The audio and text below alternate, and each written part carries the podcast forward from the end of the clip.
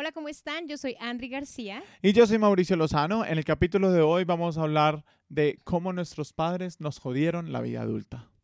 Recuerden que no somos psicólogos infantiles, ni terapeutas, ni mucho menos padres. Ah, no. No, yo sí. Acá venimos a pasar un rato agradable, venimos a reír, de pronto a llorar. Lo más probable es que lloremos.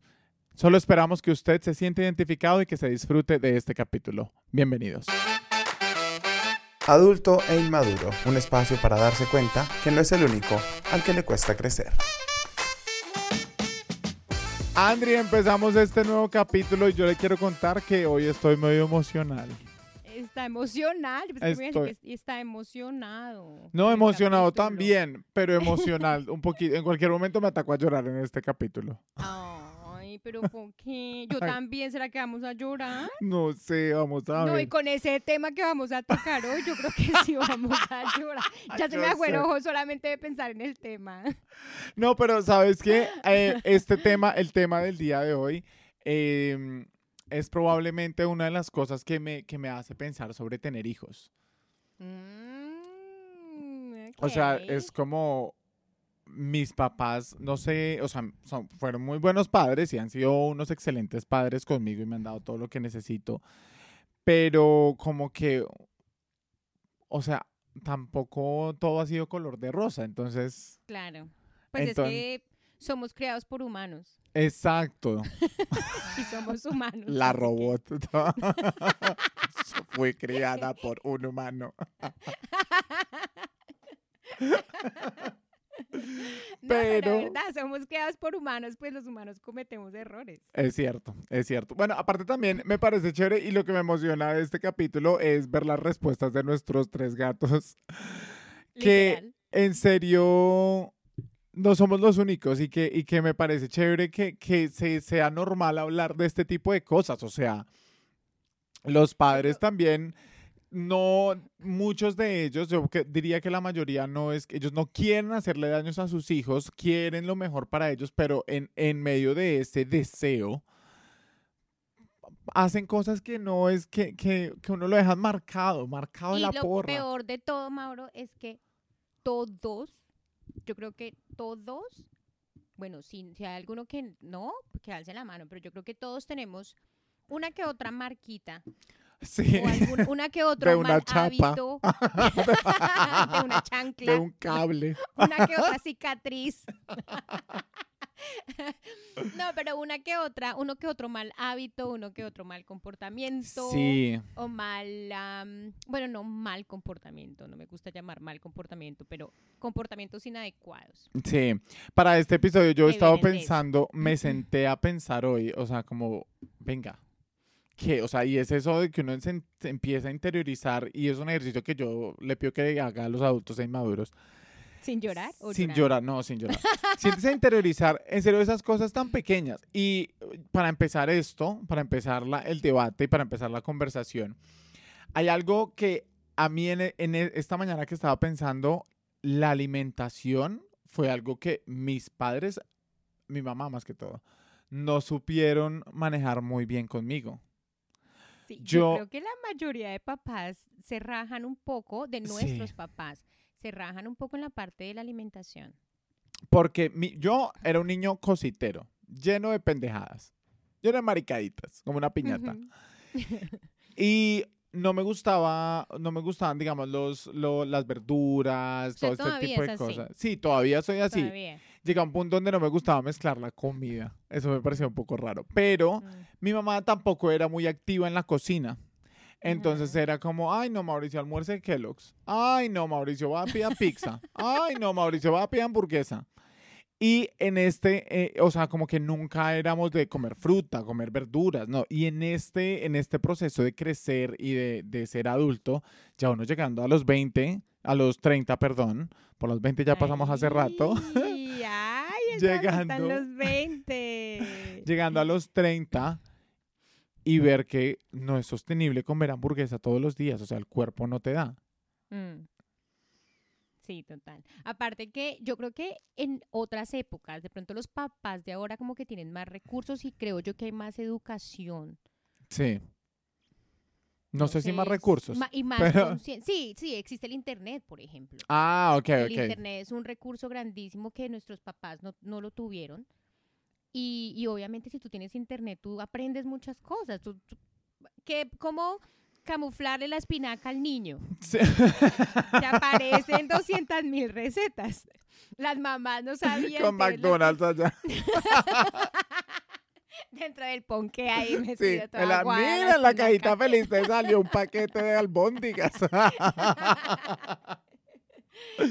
Pero, pero los papás no tenían como ese tipo de recursos y les tocaba con lo que les decían las vecinas y las vecinas con lo que le decían las tías y las, tías, Sí. las mamás y etcétera, etcétera. Entonces como que ahora creo que existe como más educación y como más conciencia además. Sí, Que de Es pronto antes los papás decían, no, yo por ejemplo pensaba, yo, yo por ejemplo pensaba que el Kellogg's era necesario para los niños. y es Yo muy verdad malo. Pensaba que era pura fibra. Yo decía, no, estoy dando acá a mi niña. Yo tome ese Choco que Crispy, sí. necesita". Eh, Vas a ser grande y fuerte, Camila. y usted la va ahorita de floca chiquitica, muchacha. No creció esa muchachita. sí. Pero sí, Y hay verdad, cosas. mm, de verdad que uno, uno por ignorancia, pues no. No, no, no sabe, no, pues obviamente, uno por ignorancia no sabe, porque si no, no sería Sí, ignorante. sí, sí, sí, sí. Pero bueno, esa, digamos que la alimentación es una de las cosas que son, em, que yo ni siquiera lo había pensado, ¿sabes? Ni siquiera pensé que iba a llegar esto al tema. que No, son pero pa- importantes. Pasa muchísimo, pasa muchísimo donde, donde en serio, y ni siquiera, mi mamá, por ejemplo, el caso de mi mamá es porque ella era medio flojita en la cocina, pero hay padres donde que están tan ocupados que en realidad no tienen el tiempo de cocinarle algo sano y la comida chatarra es algo de lo más rápido que hacer. Y desde ahí uno va cogiendo malos hábitos. Mm, O a veces porque los papás no tienen tampoco plata y no saben con qué. con Exacto. qué. Por ejemplo, mi abuela, ella nos hacía pasta con arroz Y papa. de plátano. Era como el carbohidrato con el carbohidrato más el carbohidrato. o sea, yo no soy gorda, es de puro Sí. milagro. Y huevo. No, ni es de un huevo, Con avena. De sobremesa, avena. Ojalá hubiera un huevito ahí encima por lo menos de pasta, ¿no? El huevito era los domingos, no manito, porque el huevo es caro. Oiga, no. Bueno, nosotros le preguntamos a los adultos e inmaduros, nuestros tres gatos, ¿qué era A ese que- trauma? a los que se están preguntando en este momento, ¿ustedes por dónde les preguntan a los gaticos? Por Instagram, muchachos, por Instagram. Lo hacemos a través de arroba adulto e inmaduro. Ujú, Y nuestras historias son divertidas. Las hacemos cuando, Ajá. cuando tenemos peos mentales. Exacto. Entonces, la pregunta fue, ¿cuáles son esas conductas que ustedes tienen y dicen, es culpa de mis papás? Y yo he escuchado eso muchísimas veces. sí. Ahora, importante, tomemos un poco de responsabilidad también. sí, sí, sí. No me le eche la culpa a todos los viejos. sí, no le eche culpa, la- toda la culpa a sus papás. Eh, o cuál es esa conducta que tú a veces ves en alguien más, no sé, tu pareja, Sí, tus amigos, tu amiga, tu vecino, tu flatmate, y que tú Sí. digas, eso es culpa de los eso es culpa de papás". los papás. Sí. Yo creo que la, la organización es un poco de cómo funciona la mente de la persona, pero creo también que el hábito se puede crear. Y sí. el hábito seguro sí se puede crear desde que son niños. Así que sí creo que tiene mucho que ver con cómo creciste, pero, por ejemplo, yo cuando era muy pequeña era muy desordenada. Mi mamá, una de las- ahí, ahí les voy votando y una vez sí, mi mamá sí. me jodió y es que mi mamá, ella con el, el amor y la voluntad de querer ser buena mamá, ella decía que yo, que yo no debería ni aprender a cocinar ni aprender a limpiar, porque ella no quería que yo fuera y le limpiara y le cocinara a un hombre. A un hombre. O sea, Esa la intención, bien, la intención, bien. sí, ella, ella, ella quería que yo... Que fuera una mujer independiente, luchadora. pero si quiere la luna se la baja porque no me enseñó sola. a cocinar. Si quiere la luna de la baja sola. Ella, bien, o sea, bien. Ese era su pensado, ¿no? Me gustaría preguntar en ese momento qué piensa al respecto, pero bueno. Em, entonces ella, no, ella, mira, yo literal me fui de mi casa a los 18 años, ya embarazada de mi pollito, y yo, ella me lavaba los panties a los 18 años. Me- yo literal me paraba. Con, esa, con eso, esos panties así, con esa línea cagada atrás. y los tiraba al techo y se quedaban pegados. no, no, no, mentiras. No, pero eh, yo me iba a trabajar, yo ya tenía 18 años, yo ya trabajaba, Sí, ya era una adulta, ya tenía sexo, porque ya ahí sí, ya, estaba embarazada. sí. yo me iba a trabajar, digamos que cuando quedé embarazada eso cambió un poquito, obviamente, pero yo me iba a trabajar y dejaba mis calzones así, tal cual me los quitaba, los dejaba encima de la toalla mojada, encima de la cama, el brasier en el piso, o sea, mi cuarto era una cosa así, Una- porque ya toda la vida yo me iba de mi casa, llegaba a mi casa y todo estaba organizado, todo estaba limpio La y mamá. me y me molestaba de sobremanera yo 15, 16 años que mi ropa no estuviera planchada y lista. ¿Qué tal la O sea, sí, conchuda? ¿Qué tal, ah? Sí, total, o sea, me molestaba. Yo decía, mamá, pero ¿dónde está mi ropa? ¿Dónde está mi blusa? Bla, bla, bla, que me la quiero poner esta noche. Pues no la he planchado yo, pero ¿por qué no la he planchado? ¡Conchudísima! A los 16, 17 años. Sí. Ahora, mi mamá no era una ama de casa. Mm, No era una mamá que se quedara en la casa todo el día como para decir, no, es que ya no tiene nada más que hacer, pues que planche. No, mi mamá también trabajaba. Pero ella era tan, tan, perdón, enfocada en hacer ese tipo de cosas porque ella siempre fue muy de limpiar, de organizar, de, de tenerle toda la ropa al marido, de Sí. tenerle la- el almuerzo al esposo, así, la comida a los niños. era- esa era como su manera de mostrar el amor Sí, sí, sí. que yo así me acostumbré.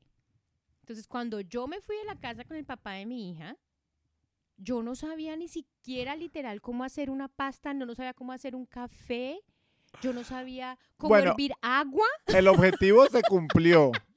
El objetivo se cumplió de la mamá. Usted no le fue a cocinar a otro hombre. No porque no, No. quisiera, sino porque no sabía. No, literal me tocó aprender a las malas. O sea, literal me tocó aprender, no, en ese tiempo creo que todavía ni siquiera, no, sí ya había internet, pero no era tan, tan, Sí, no era el estamos boom. hablando sí. hace 22 años.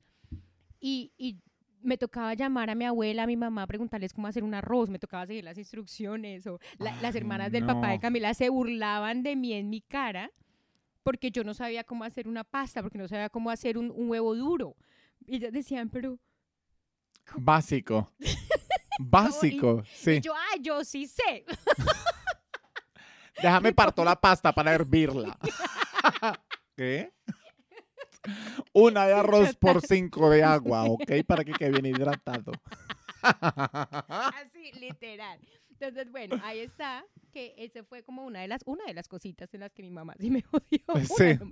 Gracias. Aquí está, aquí está una de nuestras, de nuestras ah, oyentes más fieles, hermosa, dice, se me dificulta ser cariñosa. Mis padres, cero demostraciones de cariño para nadie.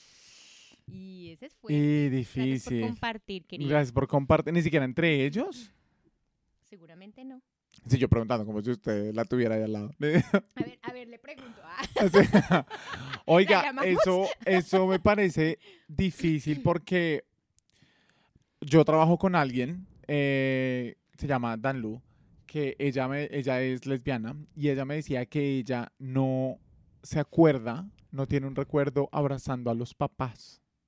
Mm, Que la última vez que ella vio al papá, que fue cuando el papá se estaba yendo para China, eh, el papá le dijo que te cuide o cuídate mucho, que estés muy bien y mm. le dio la mano y se la le dio un handshake y Oh solo le dio la mano y le dijo espero que todo esté bien me avisas como si si ella necesitas fuera como el cualquier otra empleado. como el empleado como un socio como Sí, y yo le decía siquiera un Luis y tú no lo abrazas yo en esos momentos yo me arranco o sea yo voy y abrazo a mi papá y le digo "Te voy a eh".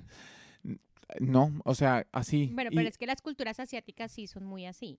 no pero no ellos son colombianos el papá vive en China pero ellos son colombianos Ah, son colombianos. Sí, ah, ok, sí, sí. pensé que era de la China porque el papá se iba para China, no sé por qué asumí. Ok. Sí, pero eso me parece, me parece un poco triste. En realidad, porque, pues no, triste, no quiero que aquí nuestra oyente se sienta mal tampoco, sino que es, eh, me parece interesante ver cómo esas familias funcionan, ¿me entiendes? Como, como, ¿Cómo entonces Funcionan, pero sin abrazos. No, ¿cómo expresan el amor? Entonces, ¿en qué tipo de formas están expresando el amor? Si no es por contacto físico, que normalmente uno es así con, la- con las familias, ¿cómo es entonces que expresan el amor? ¿Se sienten amados así? ¿Y eso cómo ha afectado Sí. también eh, en sus relaciones de ahora? Sí, yo creo que realmente es eso viene obviamente de muchas generaciones atrás. Sí. ¿cierto? Eso no es como que el papá un día dijo, decidió no voy a abrazar a nadie, sino que Basta. sino que sino que realmente sus papás posiblemente no lo abrazaron tampoco, ¿no? Sí. Entonces también se trata como de que, no sé, para los es- lo que nos escuchan y están pasando por ese por esa situación, por Sí. ejemplo, la chica que nos escribió, es como romper ese ciclo también. Y Mm. yo lo entiendo totalmente porque mi mamá fue, era una de las personas que no era muy cariñosa. Afectiva, sí. Sí, y ella, por ejemplo, era muy duro para ella decir te amo. Ella nunca, nunca, y te lo juro que yo crecí y no recuerdo un momento, y yo le digo eso a mi hermana y mi hermana llora y me dice, no lo puedo creer, pero yo, eh, la mamá que yo tuve y la mamá que mi hermana tuvo fue una mamá totalmente diferente. Porque yo fui la hija de cuando ella nació, cuando ya tenía 18 Sí, años, obvio. 17 Sí, años. sí. Y yo crecí sin, yo no recuerdo, y de pronto estoy mintiendo, pero no recuerdo un momento en que mi mamá me hubiera dicho a mí te amo. Y cuando mi hermana iba, se quedaba en mi casa, mi hermana ya tenía, ponle 10 años, o sea, yo ya tenía 20, 22, una cosa así. mi hermana llamaba a mi mamá y yo escuchaba la conversación normal, eso que uno está haciendo cosas, escuchaba Sí. la conversación, y yo la escuché un día que le dijo, sí, mami, te amo también, y yo, ¿Por qué? ¿Cómo que te...? Y le, yo- le digo yo a mi hermana, mi mamá te acaba de decir que te, que te ama. Y ella, sí. Ella me lo dice todo el tiempo y yo, ah, ah, bueno. Pero ya has hablado, ¿tú has hablado tu con tu mamá al respecto de eso? No, no, después de eso yo me acuerdo, de hecho recuerdo el primer día que mi mamá me dijo te amo. Yo ya me Ay, había ido de la no. casa, yo ya tenía a mi hija grande y yo quedé como, ok, te amo Ah. también. ¿Me tú? sí, como que fue súper raro. Y desde ahí como que se volvió normal. Ahora nosotros nos hablamos, nos decimos te amo, te amo, normal. Y se trata de eso, de romper el ciclo. Ella también tuvo una mamá que Obvio. tampoco era muy cariñosa. Sí, con sí, ella, sí. con nosotros los nietos, era la más Obvio, cariñosa. obvio. Cuando una mamá, cuando una mamá no, no pudo criar, bueno, y eso, eso lo, lo estaba viendo hoy, cuando una mamá no pudo criar bien a sus hijos, por eso es que intenta darle todo el amor y malcriar a los nietos. Mm.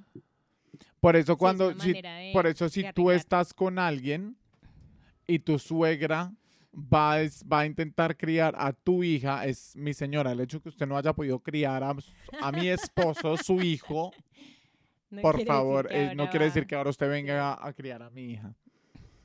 Ahí está, difícil. Cosas, am, una, de nuestras, una de nuestras oyentes puso algo que me, me sentí súper identificado con eso. Y es que, y voy a leer, voy a leer el, el, el- la respuesta de ella. No tomar riesgos. Vaya si me ha tocado luchar, dice ella Ah, o sea, a tomar riesgos en la vida. Y me siento muy identificado con eso porque mi papá siempre me decía a mí eso. O me decía como más vale ma- malo conocido que bueno por conocer. Mm, Y es como yo no soy una persona muy espontánea en mi vida. A mí me gustan las cosas planeaditas, me gustan las cosas que uno tenga su plan A, su plan B.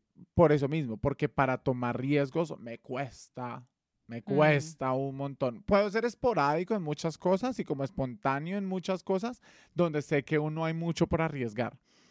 Pero para tomar grandes decisiones en mi vida me cuesta demasiado tomar esa decisión Sí, yo sé. porque po- por, eso mismo, porque mi papá era es de esas personas generación, mi papá tiene ya casi 70 años, entonces Mm. es eso de usted trabaja duro, se levanta a las 6 de la mañana, se acuesta a las 10 de la noche, es el último en irse de la empresa, constancia, yo no sé qué, y me ha dado, o sea, eso me ha dado, una cosa buena que me ha dado es obviamente es como esa, esa ética laboral, que la, la agradezco mucho, Mm. pero por otro lado no me permitió ser como esa persona creativa y, arriesgarme a hacer Mm. cosas nuevas, ¿me entiendes? Sí, sí, total. Wow, ok. Yo creo que de, mm, yo creo que eso le pasa a muchas personas también, porque desafortunadamente uno, uno le crea a los papás.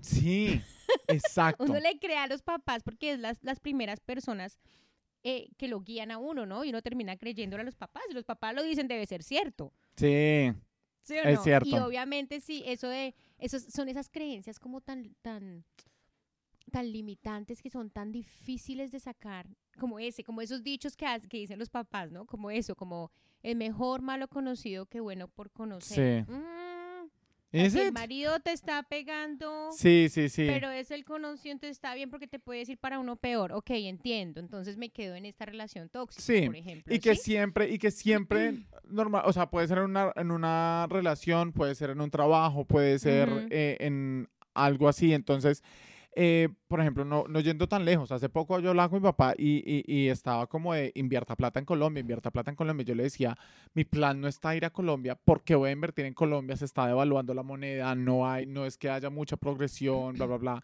Quiero invertir acá en Nueva Zelanda. Y él me decía, pero es que acá en Colombia está su familia, siempre usted va a poder volver, usted no es que no sabe si se va a ir para otro país, usted a qué se va a ir a otro país, quién sabe cómo le vaya a ir. Entonces como que empiezan a, a meterse como todos esos miedos en la cabeza. y ahí es Mm, donde que son uno los dice miedos de ellos, además. Exacto. Que ahí, es donde uno dice, jue madre, voy a comprar algo, voy a hacer algo porque, pues porque en realidad hay que hacer algo al respecto. No, y que a veces son válidos. O sea, a veces realmente los, los, Sí. los miedos son parte de, de, de la vida. Es, pa- es, es la parte que nos da la supervivencia. O sea, es normal tener miedos, está bien. Sí. Y a veces incluso Es bueno te tener los miedos. Sí. Exacto, exacto. Cuando alguien te está aconsejando por el miedo, por su propio miedo, puede que de pronto te esté librando o salvando de algunas cosas, no se sabe. Total. A mí mi papá me dijo algo, una vez me dijo algo que me quedó marcado en mi cabeza, en mi corazón. Y que mi papá me dijo, me dijo, las personas que no tienen, no le tienen miedo a nada, terminan normalmente o muertas o en la cárcel. Oh Y yo quedé así. sí, literal, Era que un poco como... extremista, ¿no? Mi papá, ay, Virgen Santísima. Pero me dijo eso y obvio me ponía, me ponía el, el ejemplo de Pablo Claro, Escobar. Por los ejemplos Ah, así como de gente de narcotráfico que se creen mejor que todo el mundo. Esto van Yo quedaba así, señor, papá, yo no voy a esa fiesta esa noche, no te preocupes. Ya no voy a la ya no voy a ir a fiesta. la fiesta. No, pero em, lo y complementando lo que estábamos diciendo anteriormente, los miedos son normales, los miedos Mm. están bien a veces. También hay que fijarse a qué miedos le pone uno cuidado y qué cosas realmente Sí. le cree uno a los papás. Porque, por ejemplo, mi abuela siempre tenía el dicho y estoy segura que muchos se van a sentir relacionados, relacionados, identificados con esto. Y es, mi abuela siempre decía el dicho, tenía el dicho, la plata daña a la gente. La plata es mala. Sí. La plata es una mierda. Siempre, siempre. Siempre que decían, no, es que pasó tal cosa, ah, es que la plata daña a la gente. Y obviamente uno crece y mucha gente crece pensando, la plata es una mierda. O sea, a ti te dicen eso constantemente durante toda tu vida siendo pequeño, la plata daña a la gente, Sí. la plata daña el corazón de la gente. Yo todavía escucho gente diciendo eso y soy como, no, no repitas eso, de por. Basta, por favor. Vas a ser millonario algún día. No van a ser millonarios ningún día porque siguen pensando que la plata es una mierda y que la plata daña a la gente y que la plata daña el corazón de la Sí, gente. sí, sí. Tú no quieres como una buena persona tener un corazón picho. Sí, es cierto. Entonces, ¿qué vas a hacer? Te vas a alejar del dinero. Entonces, tengan cuidado con esas cosas. No le crean todo a los papitos, por más No. hermosos que sean. Es cierto. ¿Saben, ¿Sabes con qué? Eh, eso fue algo que a mí no sé qué tan bueno y qué tan malo sea. Obviamente sé que las drogas son malas, eh, pero mis papás desde pequeños me, me ponían mucho una, una, mm, como un, un miedo, ¿Pánico? Un pánico, y era el pánico a las drogas. Y ellos me decían, y es que si usted prueba eh, marihuana, usted se va a volver drogadicto y se va a terminar en la calle y un, va a terminar Ese como un... posiblemente un buen miedo que uno pueda tener. Pero, no, no, no, pero mira que me desarrolló, me hizo caer en cuenta, mi papá me hizo caer en cuenta en esto y me dijo, yo fumo. Y cuando empecé a fumar, mi papá se dio cuenta cuando yo tenía como 20 años y me dijo, sí ve, por eso es que usted no puede probar ninguna droga, porque probó el cigarrillo y ahí se quedó, imagínese donde fuera con la droga. Y yo quedé así como, es cierto, nunca voy a poderlo a probar. Y es la hora donde no he probado ninguna droga, pero es Yo por el igual. miedo tan hijo de madre que tengo.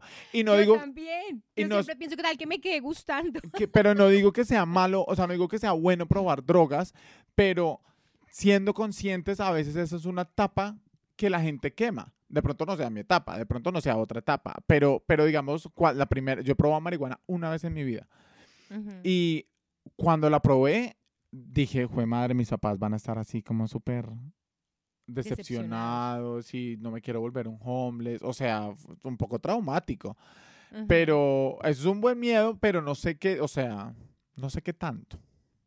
Bueno, pero ¿qué tiene de positivo realmente el, el probar drogas? Eso es lo que uno tiene que pensar. O sea, si yo quito ese miedo, realmente, ¿qué tiene El saber? ¿sabes, sabes qué? Lo que me parece positivo, el saber que probaste, no te gustó, no es para ti, pasa la página.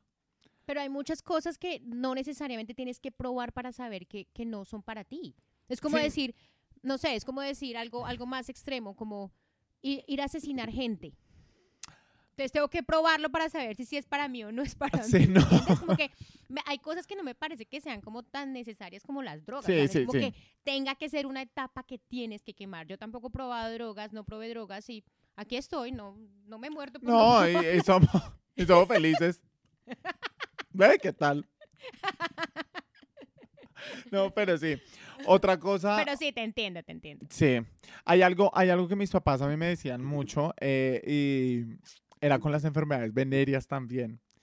Y ellos, y ellos me decían mucho como se le va a caer el pipí, yo no sé qué, ¿verdad? si usted se- se tira con alguien sin condón, se le va a caer el pipí. Y me acuerdo mucho la primera vez que me fui a hacer un examen de VIH. Mi mamá me había metido un miedo ni el hijo de madre. Me había dicho como en, esos, en esas pruebas de VIH va a salir con cuánta gente usted se ha acostado y cuántas veces lo ha hecho.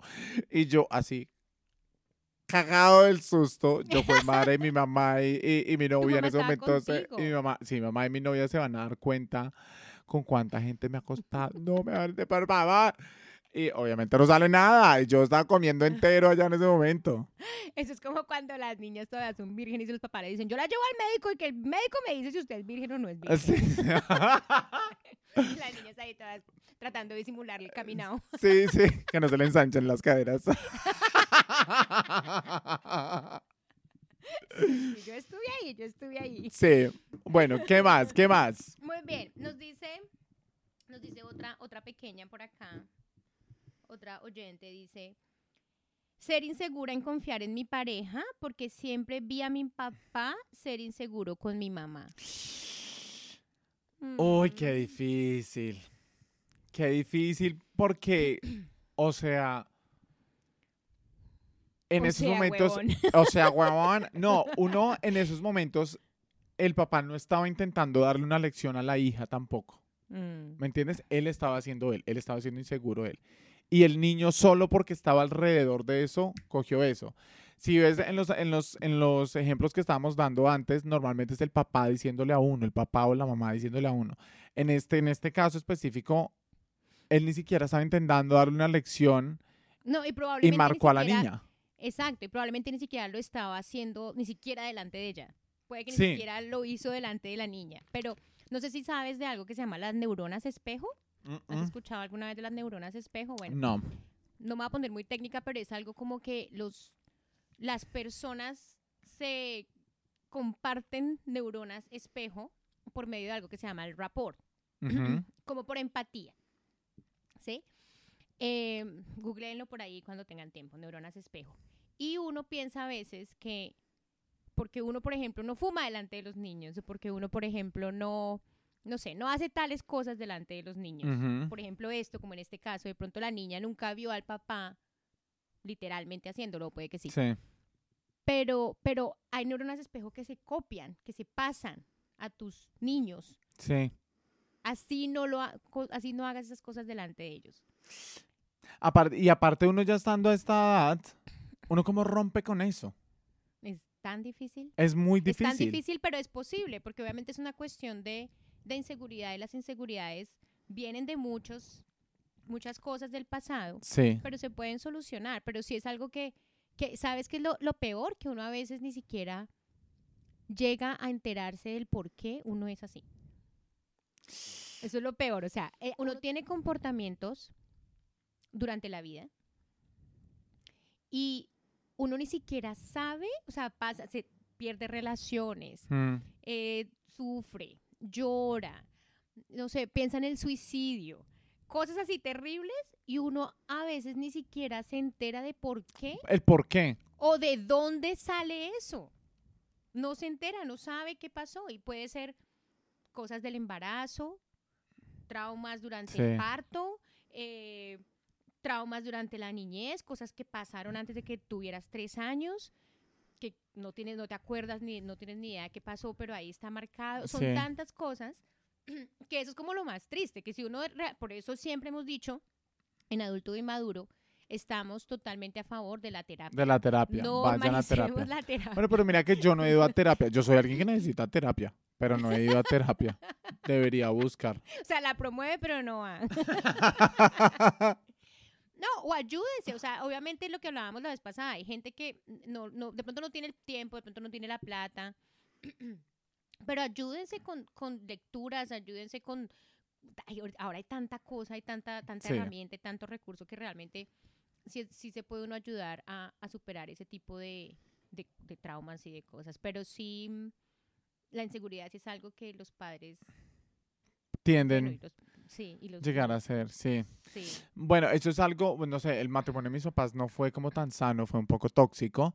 eh, y eso fue una enseñanza bonita o algo bueno que nos dejó, fue algo tóxico. Y mi hermana y yo es algo que no queremos en nuestras vidas, o sea, es algo que dijimos, no queremos algo así. Y jamás hemos intentado como reflejar eso en, nuestra, en nuestras relaciones. ¿Sabes qué? Hablando de traumas eh, y haciendo, haciendo como mi, mi recording para el capítulo de hoy, me pareció súper, súper especial que mi papá, en el afán de nosotros no volvernos drogadictos, de lunes a, de lunes a domingo nosotros teníamos de niños nuestro horario, pero cronometrado.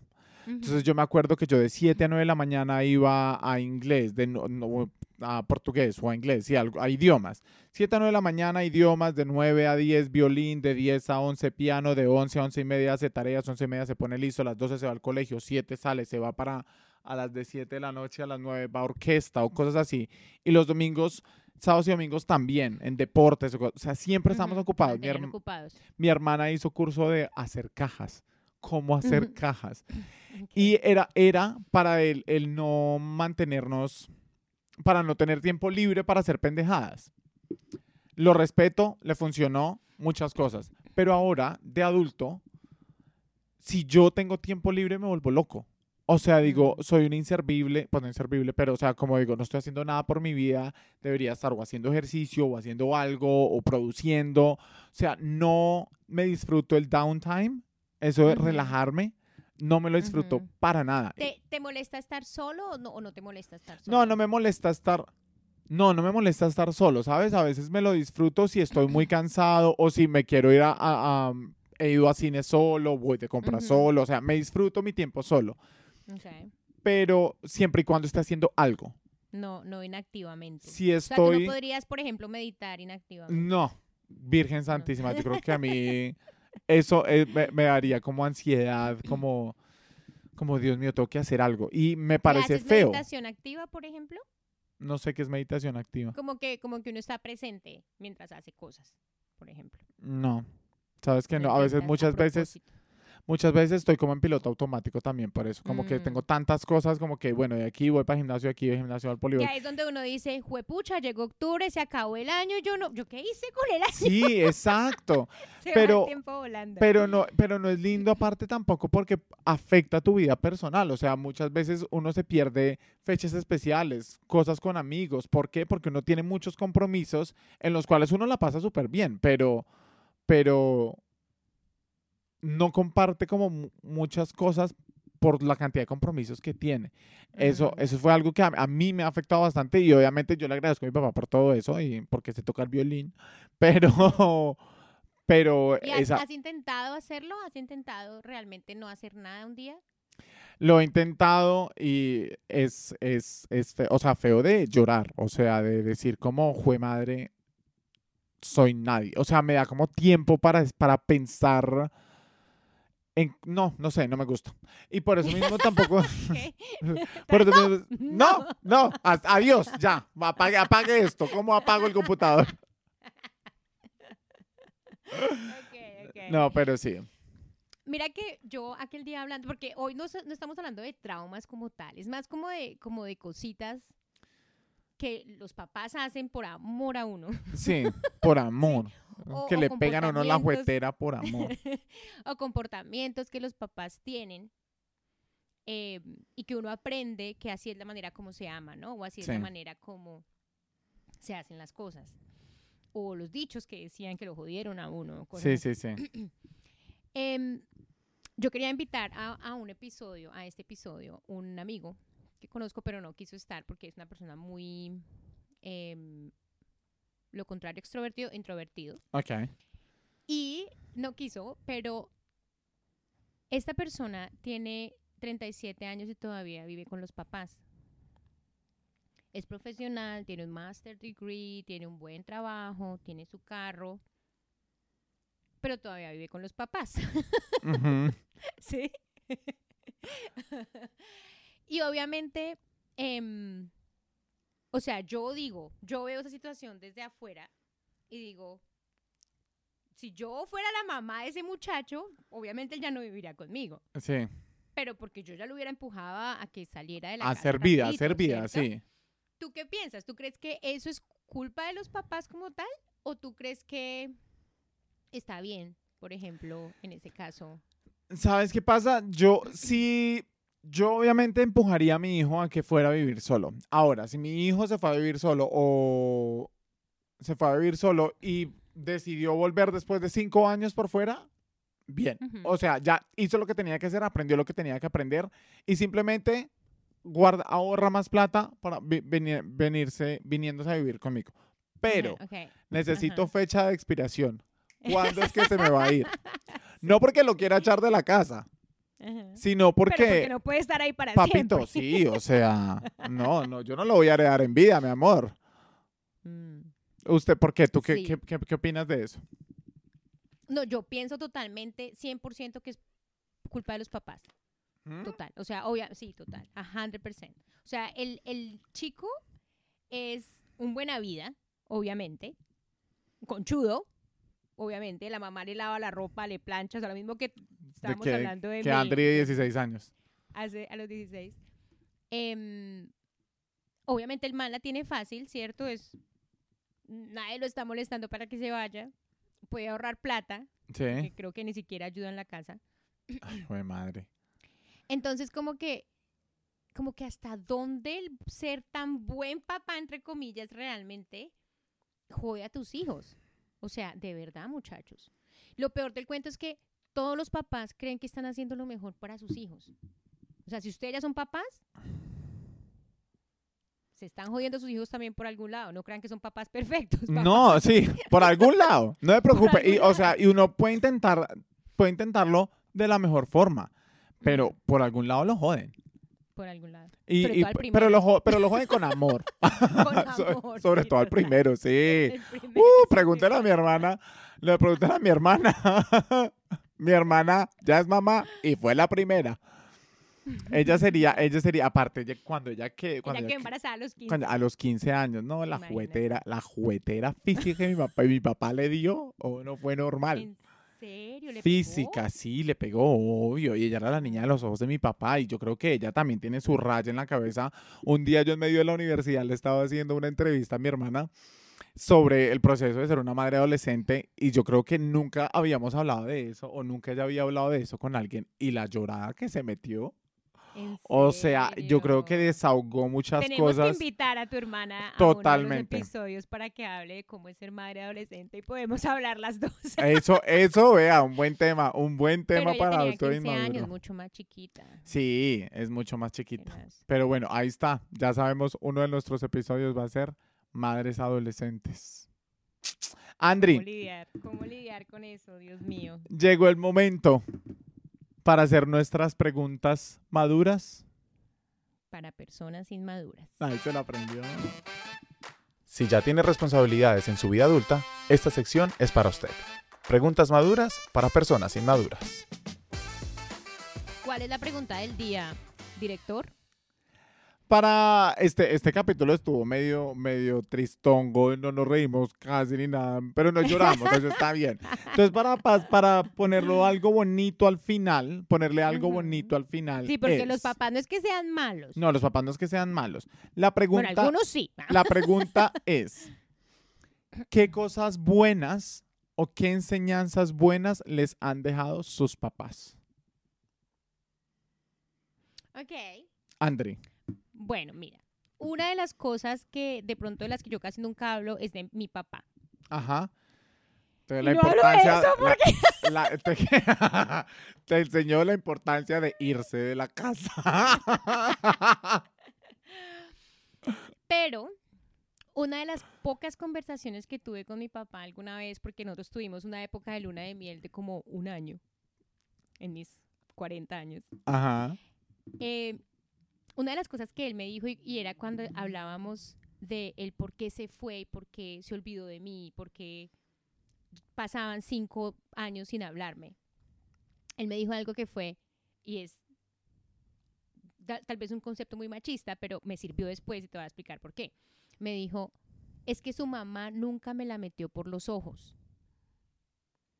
¿Mm? Como si fuera el trabajo de mi mamá Sí. hacer que... Que él me quisiera a su hija. Ujú. Sí, sí. Y, él- y yo decía, ok. Y él me explicó a qué se refería, ¿no? Me decía, yo sé que no, no es el trabajo de su mamá, pero su mamá lo que hizo fue alejarme. Sí, como aleja- hacer que yo me alejara de usted. Sí. Que ella no me quería al lado, bla, bla, bla. Él se fue, bla, bla. Y como que nunca realmente intentó como, ay, mira cómo está la niña, mira lo que está haciendo, mira. Sí, como que simplemente dejó que el tiempo y la distancia pasaran y nunca intentó que yo me volviera como apegado. Sí. Yo dije, ok, entiendo, entiendo el punto de vista. Cuando yo me separé del papá de mi hija, empezó a suceder eso, porque es un patrón Obvio. que algunos hombres tienen, que se empiezan a relajar con los niños. Algunos por va. eso hay que demandarlos por alimentos. Para darles una ayudita. A que se acuerden que tienen un hijo. que tienen responsabilidades. Sí. Que no es solo meter el pipicito. Y entonces, eh, yo me acuerdo que el papá de mi hija empezó a literal a sacar el culo. No, no Sí. literal porque no sacaba el culo literal, Eh, pero sí. empezaba a sacar El cuatro eh, letras. excusas, Sí. excusas para no recoger a Camila al colegio, o para esto, o para lo otro, o para, no, es que mañana tengo un evento, es que estoy ocupado, es que no sé qué, bla, bla, bla. Y empezó, yo empecé a notar ese, todavía estábamos viviendo juntos, estábamos separados, pero yo empecé a notar ese Alejamiento. se- Esa Sí, ese distancia. alejamiento. Y yo me acordé de las palabras de mi papá. Yo dije, esto no va a pasar. No, no. No con mi hija, no, Eh, no. señor. Camila favor y se va a vivir con su papá. Y desde ese momento Camila está con él. Y ahí me viene para Nueva Zelanda. no, mentira, no, antes de eso. Pero, pero lo que sí fue que yo empecé a decirle, no, la recoge. No, la, como que le empecé a Sí. obligar, digamos, a forzar. A metérsela manera. por los ojos. a metérsela por los ojos para que él no se olvidara de su de su papel de papá. Aparte que él sí fue un muy buen papá con Camila, pero obviamente puede pasar, ¿no? Sí. Que se empiezan a conseguir noviecitas y a Sí, no, y, las y- y el hombre, el hombre tiende a, a olvidarse a ese tipo de cosas. Lo digo porque soy hombre también. Exacto. Y otra cosa es que mi mamá le hablaba a mi papá, perdón, mi mamá me hablaba a mí mal de mi papá, ¿cierto? Como la mayoría de mujeres. Eh, que sí, están- a mi mamá también era es igual. Sí, no, es la- todavía. muchas es que estas son niñas, no hagan eso. Sí. No hagan eso. Todo cae por su propio peso. Sí, El día sí. de mañana los niños las Se dan van a- las van a, exacto, y las van a resentir a ustedes por haberle metido esas palabras en- de los papás. Ellos son los papás o las mamás, porque también puede haber el, el- Y caso créanme que si el papá es un mal papá, él se va a dar Se cuenta. va a notar, exacto. sí. todo cae por su propio peso. Y obviamente las mamás a veces porque tenemos rabia y bla, bla, bla, entonces terminamos diciéndole cosas a los niños. Su papá no la quiere, es que su papá no sé qué. Sí, sí, es que su papá no vino a recogerla porque está con la moza. Yo he visto, yo he visto y los niños le rompen el corazón.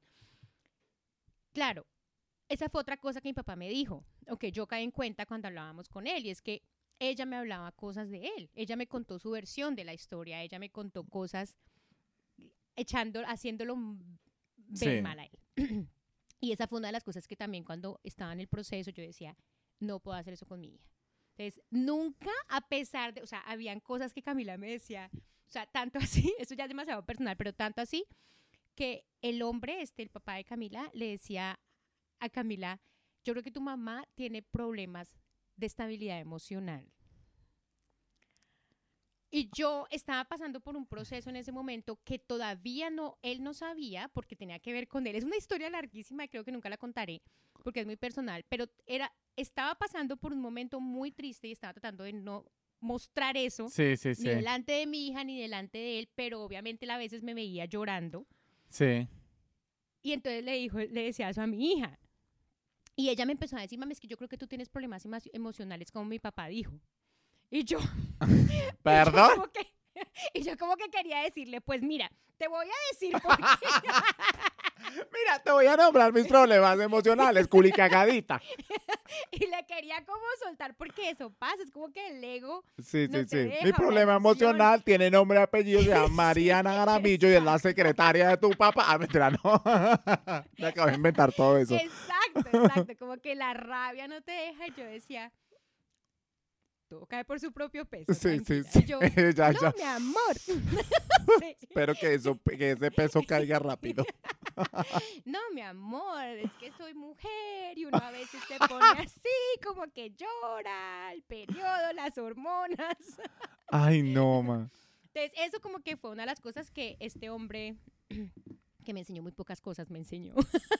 Bien, bueno, ahí está, tremenda historia. La mía no es tan así.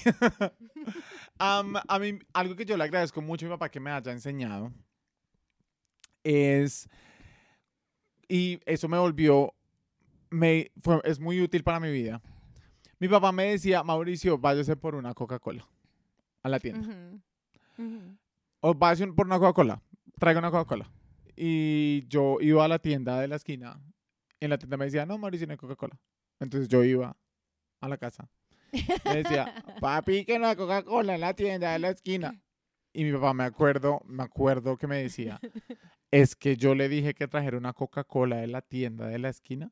No, yo le dije, traiga una Coca-Cola. Si a usted le toca irse a la fábrica a traerse una Coca-Cola, usted se va hasta la fábrica, hace la Coca-Cola y me la trae, pero a mí me Le Una responde. tarea, muchacho, claro. Y te lo juro que eso me ha permitido ser, o sea, es que esas palabras las tengo marcadas en mi mente porque eso me ha permitido hacer, am, ¿cómo se dice esa vaina? Hacer resourceful, como, como, a, a coger, mejor dicho, a solucionar. ¿Cómo se dice? Resourceful, sí.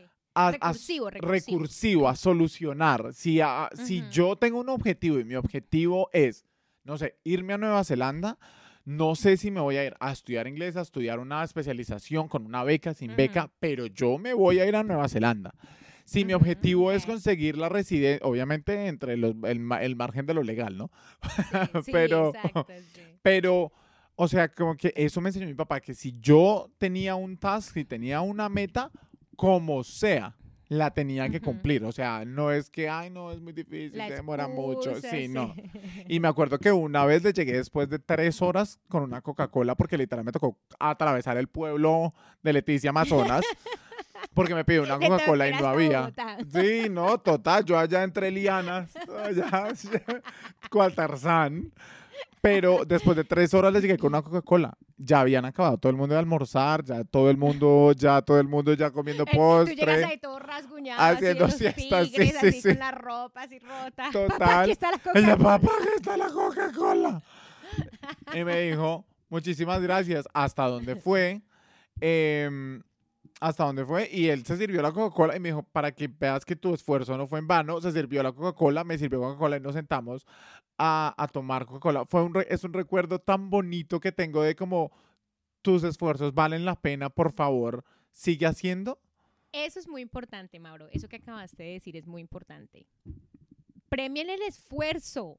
Sí, se me abuelo no solamente premiemos, no solamente premien el, el buen, la buena nota o el buen comportamiento, o el- Sí, sino el esfuerzo por haber llegado a Sí. La- el esfuerzo por intentar sacar una buena nota, pero no la sacaste, pero hiciste el esfuerzo. Eso es muy importante y de pronto eso también fue lo que tu papito te dejó de Sí. Me ¡Ay, dejó. qué lindo! Qué lindo. Te amo, don José. No, José, importa que me hayas pegado tanto. mentira, no. Tu papá te pegó mucho. Me pegó una vez. Él me pilló Ah, robando. vez y esa Tan es otra historia. Tan bobito, me pilló robando.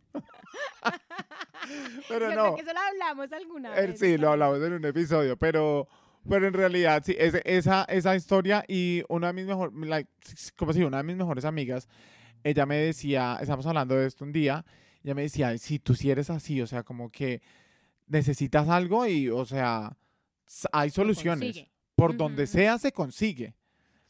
Eh, pero, pero, pero digamos que eso sería muy, si yo tuviera ese espíritu arriesgado que no me dejaron tener, con esto, con este otro de esfuerzo y ser recursivo, yo sería multimillonario Sería. exitoso.